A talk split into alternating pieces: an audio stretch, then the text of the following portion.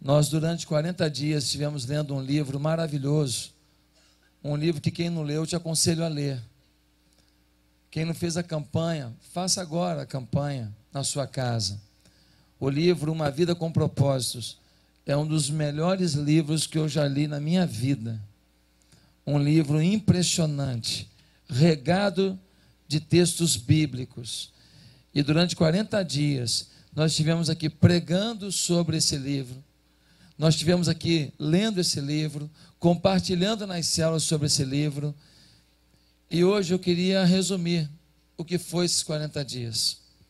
Nós vamos apresentar nos próximos domingos um dia onde eu vou apresentar aqui todos os eventos que foram feitos, todos não, boa parte dos atos de bondade. Cada célula fazendo um ato de bondade. E a gente pedindo para cada pessoa fazer um ato de bondade. E nós estamos, eu vou mostrar aqui, vou mostrar as fotos do meu ato de bondade também. Nós vamos fazer tudo isso aqui num domingo. Se prepare, vai ser um dia emocionante. Cada célula são 800 atos de bondade. Mas se cada pessoa fizer o seu próprio ato de bondade por alguém, nós teremos mais de, hoje no Rio de Janeiro, 7.641 atos de bondade. Esse é o número. Sabe quanto nós somos hoje, somando o Brasil inteiro, 7.957 pessoas. Né? O Brasil e Orlando, 7.957. Então, nós vamos passar da barreira dos 8 mil. Na próxima, próximo batismo, próxima coisa, nós vamos passar de 8 mil membros para a glória de Jesus. E aqui no Rio de Janeiro, nós com certeza 300 e poucas pessoas. Nós vamos passar esse ano ainda de 8 mil membros. Isso eu não tenho a menor dúvida, para a glória de Jesus. Gente, é, quais são as lições desses 40 dias? O que, que a gente aprendeu? Quais são os propósitos eternos de Deus que são revelados neste material todo que a gente estudou da Bíblia e deste livro ao longo dos 40 dias? Bem, nós Vamos dividir isso. E vamos dividir isso em blocos. E a primeira coisa que eu quero falar é o que nós aprendemos sobre Deus. Queria que você prestasse atenção nisso. O que, que nós aprendemos sobre Deus nesses 40 dias? Nós aprendemos, primeiro, que tudo tem a ver com Deus e não comigo. Tudo tem a ver com Deus. Não tem a ver com você. O centro do mundo não é você, é Deus. Hebreus 2:10. Deus que fez todas as coisas para a sua própria glória. E Jesus, ao fazê-lo, estava levando para o céu grandes multidões do povo de Deus. Veja você, Deus fez todas as coisas para a sua própria glória. O problema do ser humano é que ele acha que Deus está a serviço da sua glória pessoal. Ele acha que Deus, ele é um escravo. Nós temos muitas igrejas maravilhosas, mas tem uma coisa que, sem querer, essas igrejas podem estar ensinando, sem querer. Não, não acho que é intenção, mas acaba ensinando. Por quê? Porque é, é, é uma campanha de riqueza, é uma campanha de cura, é uma campanha tal, é uma campanha disso. E quem vai só na campanha, parece que o centro do mundo é ele. E que ele vai lá só para dizer, Deus, está na hora de eu fazer isso na minha vida. Então ele pode confundir. Eu não estou julgando igreja nenhuma aqui. Eu estou falando que quem frequenta só uma campanha para si mesmo, não tem uma visão de missão, não tem uma visão de reino, não tem uma visão de dar, não tem uma visão de fazer, não tem uma visão de se, de se curvar, de adorar. Ele fica com uma visão restrita do reino de Deus. O centro do mundo não é você. Aprendemos que tudo tem a ver com Deus. O propósito da sua vida está além da sua realização pessoal. Você pode ser um milionário. O Neymar agora foi para ganhar a bagatela de 9 milhões e 200 mil por mês. 9 milhões e 200 mil. Eu queria um mês de salário desse, eu queria um mês só. Né? Muito dinheiro, não, é? Muito dinheiro. Como é que faz com esse dinheiro todo? Nem sei como é que faz com esse dinheiro todo. Não sei, não sei. Não consigo gastar esse dinheiro. Muito dinheiro. Mas a realização pessoal do Neymar não significa que ele está dentro de um plano de Deus. Eu não estou aqui para julgar a vida dele. É porque ficou agora nas manchetes de jornal aí, essa maior transação do futebol da história foi essa. Querido, você pode ser um empresário bem sucedido, você pode ter dinheiro a rodo, você pode viajar para o exterior todo ano, você pode ter uns carros mais bonitos do mundo, a sua realização pessoal não quer dizer de forma nenhuma que o propósito de Deus cumpriu na sua vida. Você é bom no que faz e você meteu bronca. Deus te abençoou para você ter essa habilidade. Você fez, você tem casa, você venceu, você comprou, você empreendeu, você avançou, você é aplaudido, mas você pode estar fora do propósito de Deus. Também falamos aqui muitas vezes que você foi feito por Deus e para Deus. E que se você não compreender que você foi feito para Deus, você nunca vai entender que o segredo da felicidade real da sua vida é entender o que, que Deus espera de você. Também falamos que o propósito geral da história é que Deus criou o universo porque deseja uma família para viver com Ele a eternidade. Logo, nós estamos aqui em treinamento. Nós estamos aprendendo a, a amar, a cuidar, a se relacionar, a ter comunhão com as pessoas, a servir a Deus, porque um dia nós vamos viver isso na eternidade. Nós estamos em treinamento e muitos estão desistindo no metade do treinamento. Muitos estão abrindo mão do treinamento. Muitos estão ficando zangados durante o treinamento. Eles não entenderam que a eternidade nos nos espera, que nós estamos aqui por uma fatia de tempo muito pequena, é muito curto 50, 60, 70, alguns pela sua robustez 80, 90, alguns assim, porque Jesus chamou, fingiram que não ouviram 100. 100 não passa disso. Mas a eternidade é que nos aguarda. Ah, meus queridos irmãos, Colossenses 1,16 diz: Todas as coisas começaram nele, e nele encontram seu propósito. Tudo que você fizer que não tiver algum objetivo para Deus, que não glorificar a Deus, não tem propósito de Deus. Você não vai descobrir o propósito da sua vida numa reunião de coach. Num curso sobre realização pessoal, num DVD sobre independência financeira. Você não vai descobrir o propósito da sua vida em nenhum outro lugar que não seja diante do Senhor. O único meio de descobrir seu propósito de vida é falando com o seu Criador. Uma pessoa me testemunhou, pastor, esta campanha mudou a minha vida. Pastor, eu estou lendo Bíblia, orando como eu nunca fez. O outro falou para mim assim, pastor, porque o senhor desafiou fazer um ato de bondade. Eu fiz. Pastor, como foi gostoso. Eu quero agora fazer ato de bondade pelas pessoas o tempo inteiro. Pastor, eu quero servir mais. O outro falou assim, pastor, eu não estava em célula. Mas por causa dessa campanha, eu fui para a célula e agora eu ganhei amigos mais chegados que irmãos. Eu estou tão feliz com isso. Queridos, a questão não é você. A questão é Deus. Se você não chegar a essa verdade fundamental, você não vai ser feliz. A segunda coisa que a gente aprende sobre Deus é que Deus ainda faz milagres. Nessa campanha, a gente descobriu que Deus faz milagres. Eu preciso de um milagre. Quem aqui precisa de um milagre? Levanta a mão. Quem precisa de um milagre hoje na sua vida? Levante a mão. Eu preciso de um milagre. Você precisa de um milagre. Eu queria dizer para você que a gente aprendeu nesses 40 dias que Deus ainda faz milagres. Salmo 77, 14. Tu és o Deus que faz maravilhas. Que faz, não é que fez, não, que faz maravilhas. Mostra a todos os povos da terra o teu grande poder. Mostra o teu grande poder. Eu preciso viver isso, acreditar nisso. Eu preciso entrar debaixo dessa promessa. A promessa às vezes está tão distante, está baixinha, eu não estou conseguindo atingir. Eu me esforço, eu mergulho no chão para entrar debaixo dessa promessa.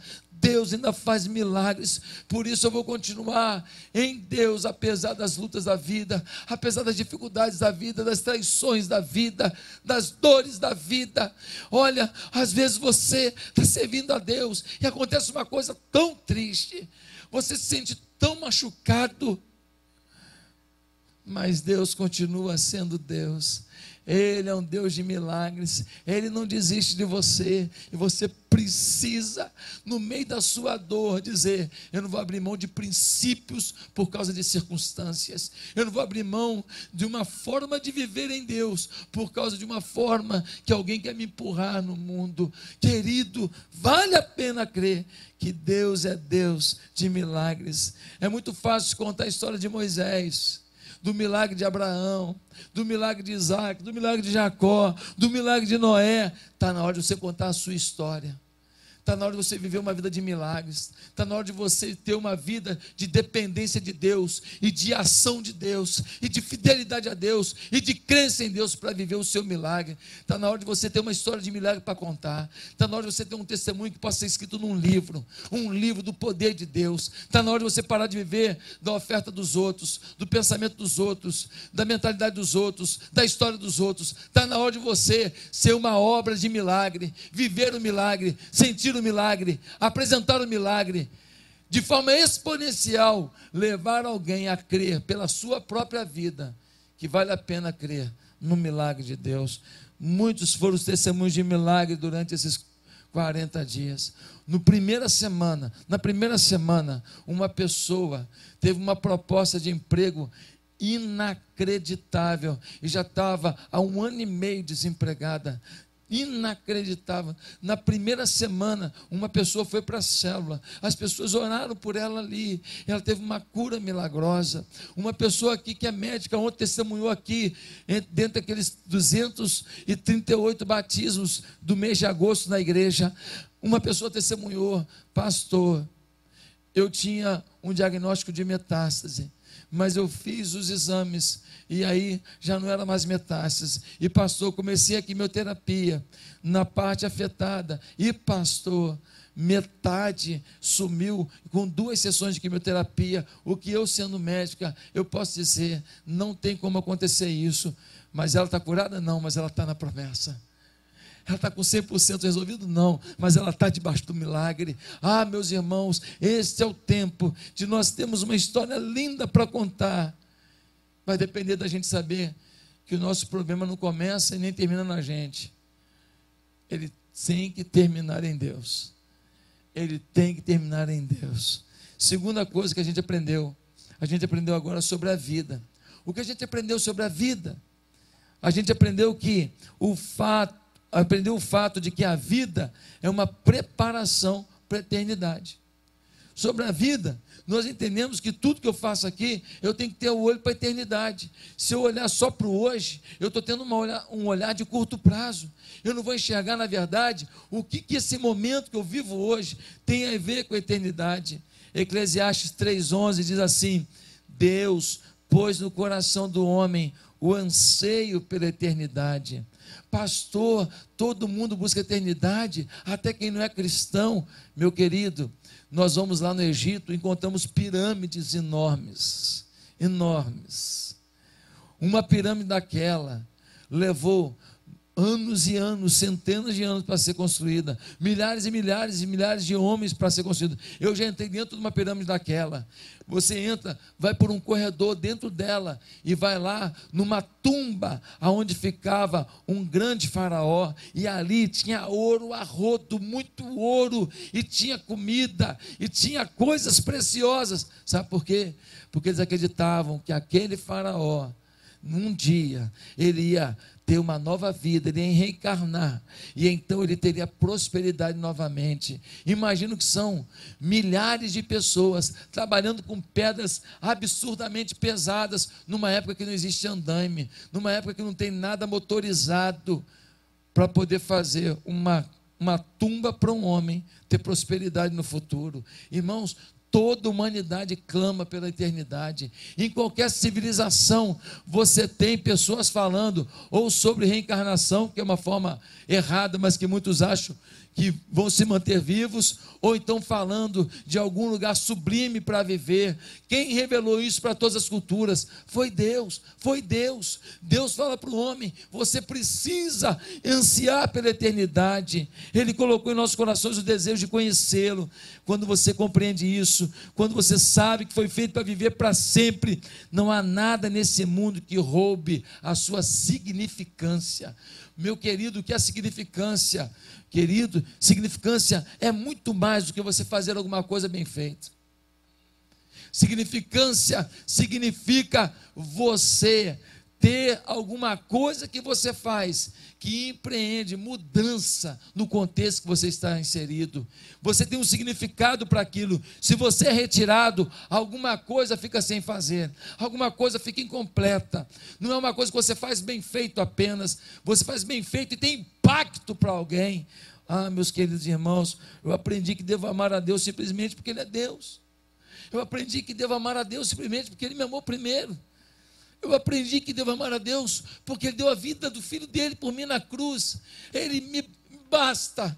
Pode ser que eu perca tudo, pode ser que eu tenha dificuldades, pode ser que uma doença pegue qualquer um de nós aqui, mas Ele continua nos amando e tendo um amor infinito por nós. Temos que crer nisso, não podemos abrir mão disso. Ah, meus amados irmãos, nós aprendemos mais uma coisa sobre a vida. Aprendemos que fomos colocados na terra por cinco propósitos. Cinco propósitos. Os propósitos são importantes e não devemos esquecer deles. Provérbios 16, 14, 16, 4 diz: O Senhor fez tudo com um propósito. O Senhor fez o quê? Tudo. Quando Ele fez você, Ele fez você simplesmente porque ah, tem um pai, uma mãe, um espermatozoide ali, e então gera alguém. Não! Ele fez você com um propósito, e ele vai cobrar de você ao final da vida, se você realizou o seu propósito. Ele vai perguntar para você um dia: filho, filha, você realizou meu propósito. Se você não é um crente em Jesus, se você não serve a Jesus, piorou, porque você não descobriu o primeiro propósito, que é amar a Deus sobre todas as coisas. Mas se você já é um convertido, e você descobriu que tem que amar a Deus, mas você não amou com todas as forças, você também falhou. Você não fez tudo que poderia ser. Você vai chegar ao céu, mas não chega ao céu com todas as contribuições para o reino que você deveria ter. Eu fui planejado primeiro, primeiro propósito, para o prazer de Deus, adoração. Eu fui formado para fazer parte da família de Deus, comunhão. Eu fui for, criado para me tornar semelhante a Cristo, discipulado. Eu fui moldado para servir a Deus, ministério. Eu fui feito para uma missão, evangelização. Uma pessoa me falou, pastor, eu não sabia que eu podia ajudar tanto no ministério, mas eu já estou trabalhando no Ministério Kids, na recepção e sou líder de célula. E essa pessoa, até um dia desse, era uma pessoa que vivia nos barzinhos, tomando uma sua cervejinha, entre os namorados para lá e para cá. Mas ela mudou de vida. Jesus chegou à vida dela. E agora ela, mais do que membro da igreja, ela é uma serva na igreja. Ela contribui com a igreja. Quantas vezes uma pessoa bota um jaleco aqui e ela vai lá para fora e ela fica ali ajudando as pessoas a falar: o estacionamento é ali, o estacionamento é ali, porque tem que ter um, sempre na recepção alguém naquele portão de lá para dizer que o portão de cá que entra. Tem que ter alguém nosso com colete. Você não você não sabe como isso é importante. Alguém passa ali e fala assim: Ué, a igreja está fechada? Não, a igreja é entrada é por ali agora. É por ali. E então a pessoa vê um sorriso. Por ali, bem-vindo. Por ali, bem-vindo. Meu Deus, isso pode significar salvação para alguém. Isso pode significar mudança de vida para alguém. Meus amados irmãos, nós precisamos fazer isso. Os 40 dias com propósitos nos ensinaram muita coisa sobre a vida. Você está vivendo os cinco propósitos? Você tem adorado a Deus? Você tem comunhão com os irmãos? Você está sendo discipulado? Você está servindo no ministério? Você está evangelizando pessoas? Você está aqui por cinco propósitos de Deus. Mas nós aprendemos também sobre crescimento. Crescimento. O que, que nós aprendemos sobre crescimento? Duas coisas. Nós aprendemos primeiro que crescemos através de compromisso assumido. Você não vai crescer só porque você está em casa lendo Bíblia. Você não vai crescer só porque você está em casa escutando música ou uma rádio evangélica. Você não vai crescer simplesmente porque você lê um bom livro. Você tem, tem que assumir compromisso. Você tem que assumir aliança. Você tem que estar inserido no reino de Deus e nas propostas de Deus. Para crescer, precisamos de algo mais do que frequentar a igreja. Hoje, tem gente aqui que só frequentava a igreja, mas ontem, ontem, eles aceitaram o compromisso, passaram pelas águas, disseram: Eu quero ser parte da família, eu quero desempenhar a função, eu quero assumir meu papel, eu quero botar o meu colete, eu quero botar a minha camisa, eu quero entrar em campo. Gente, já imaginou um jogador de futebol? E esse jogador de futebol, ele fala assim: qual é o teu sonho? Aí ele fala assim: o meu sonho é ser reserva no Flamengo. Irmão, ele não vai ser reserva do Ibis, porque ele não tem alvo de entrar em campo. Ele não joga muita coisa, mas ele fala assim: eu quero pegar a amarelinha, eu quero ir para a seleção brasileira, e talvez ele até consiga ser reserva no Flamengo por causa disso. Que já é uma grande coisa, porque no Flamengo qualquer coisa é muita coisa. Uma homem de oração. Meus amados irmãos, por favor, precisamos entender isso, entender claramente. Nós temos que assumir compromisso. Se uma pessoa fica aqui na igreja, só sentada, quando Jesus Cristo volta, a pergunta é: por que você não assumiu compromisso? Por que você não batizou? Ah, porque eu não queria abrir mão da cachaça. O quê? Você me trocou pela cachaça? Não, porque eu gosto de vez em quando de, de, de pegar umas mulheres por fora. O quê? Você trocou momentos de adultério pela minha presença. Você está falando sério? Você quer entrar no meu reino desse jeito? O que você vai dizer? Porque para você não assumir compromisso, algum problema tem. Não, que meu problema é que eu não quero dar o dízimo, então eu fico aqui. Mas eu não sou batizado. Aí Jesus chega e fala assim: por que você não batizou? Não assumiu o compromisso? Foi à igreja? Ah, porque eu não queria dar o dízimo. Aí Jesus fala para você, miserável. Tudo que você tem foi o que te dei. E se você fosse fiel, olha o que eu tinha para você. Quando ele mostrar para você, no telão divino, o que ele tinha para você, você vai chorar. E eu não sei se você vai chorar na terra no céu ou no inferno. Porque quando a gente não assume compromisso, a gente está dizendo assim: tem algo que eu não resolvi. E esse algo que eu não resolvi, eu não sei se essa resolução dela dependia da sua salvação.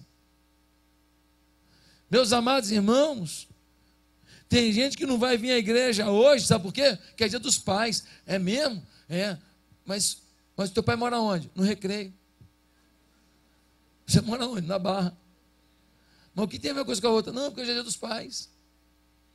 Irmãos, tem gente que arruma desculpa para tudo, para não estar tá crescendo em aliança.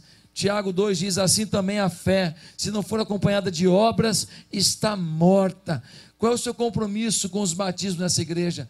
Quantas pessoas você luta para batizar? Qual é o seu compromisso com o discipulado na igreja? Você discipula alguém? Qual é o seu compromisso com os ministérios da igreja? Você bota o colete de alguma coisa na igreja dizendo, eu quero trabalhar? Qual é o seu compromisso comigo? Você intercede pela minha vida, intercede pela vida dos pastores da igreja, intercede pelo seu pastor de célula, seu líder de célula. Você é o intercessor? Qual é o seu compromisso com esse lugar? Você contribui financeiramente? Qual é o seu compromisso nesse lugar? Meus irmãos, nós estamos na iminência de dia 10 de outubro pagar uma intermediária e pagar uma última prestação da igreja.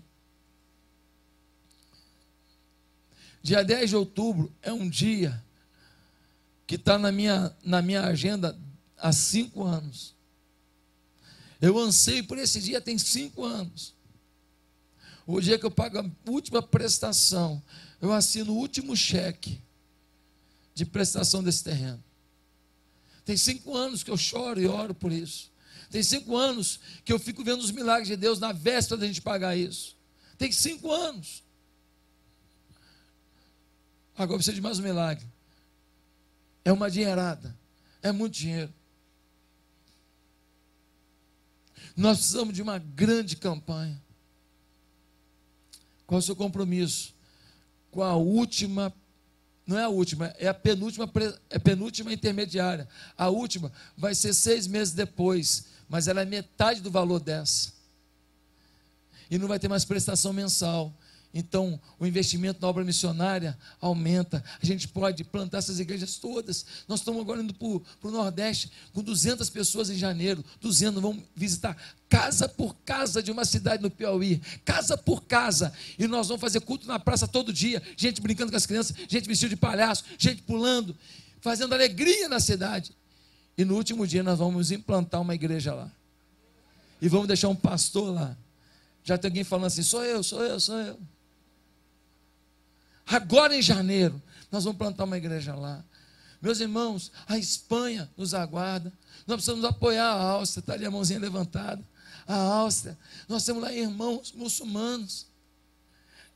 Eles foram humilhados pelos muçulmanos. Eles foram expulsos da sua terra. Você sabe como é que é o culto lá? Ela fala em alemão e é traduzido para persa. É um curso, culto bilíngue, é difícil mas eles conseguem aceitar Jesus. Olha isso. É Deus agindo. Meus amados irmãos, quantos aqui já assumiram o compromisso? Quem aqui não é batizado? Ah, pastor, mas tem que resolver um problema. Pede ajuda, nós queremos te ajudar a resolver o problema. Pastor, eu tenho, eu tenho uma dificuldade, por isso que eu não batizo. Você tem que assumir compromisso. E você que já é batizado, pode ter batizado, mas não assumiu compromisso. A sua atitude é como se você não fosse batizado.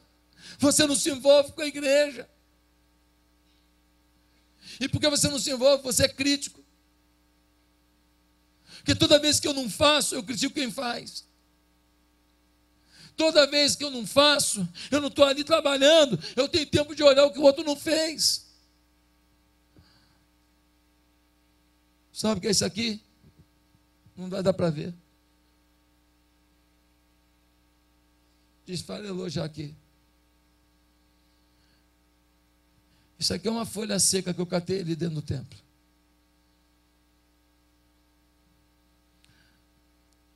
Eu nem lembrei disso quando eu peguei. Aí ele pegou só para falar agora, não, é que eu lembrei agora que estava no meu bolso. O dia que cada um catar as folhas secas dentro do templo, nós vamos mudar a história da cidade de cada um cantar cada, cada canto, cuidar de cada detalhe, sonhar com a igreja.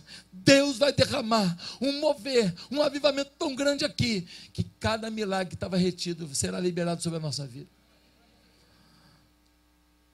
Outra coisa que nós aprendemos sobre o crescimento é que crescemos através da comunhão. Ah, pastor, um homem santo, é, muito santo. Onde é que ele mora? Ele mora no Tibete. Ah, é? Ele fica lá numa cabana sozinho. E ele é muito santo. Mentira, ninguém é santo sozinho. Pastor, eu, eu sou um homem de Deus, mas eu não gosto de célula, eu não gosto desse negócio de estar com os irmãos. Eu, Irmão, você vai, vai me desculpar. Você pode falar em língua três horas seguidas. Você pode ter dom de, de um monte de coisa. Você pode ter curado um monte de gente, mas vou te falar: você ainda é fraco. Num princípio fundamental da Bíblia: amor. Deus te usar para uma grande obra não significa que você tem um grande amor. Porque às vezes você atende um propósito de Deus, mas você mesmo está fora do propósito de Deus. Você foi um instrumento sem ser o ideal, mas é o que Deus tinha naquele momento. Ou você acha que a mula que foi usada por Deus está lá no céu, porque foi instrumento de Deus? Não estou te chamando de mula.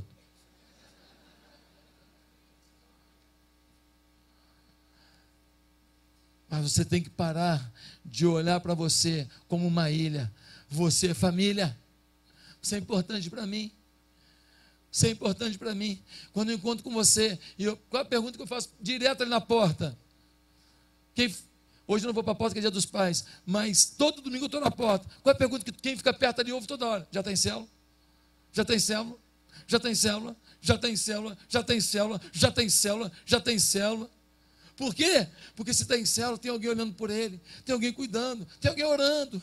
Então, meu pastor, ele chega lá. Eu não quero você aqui sem ser pastoreado. Eu não quero você aqui largado. Eu não quero. Eu quero que você seja importante para a igreja, vivo na igreja. Mas eu não dou conta de cuidar de cada um individualmente. Eu preciso que você esteja na comunhão. O que nós aprendemos sobre comunidade, para terminar rapidinho. Nós aprendemos que as pessoas estão com fome da verdade espiritual. Irmãos, as pessoas estão com fome.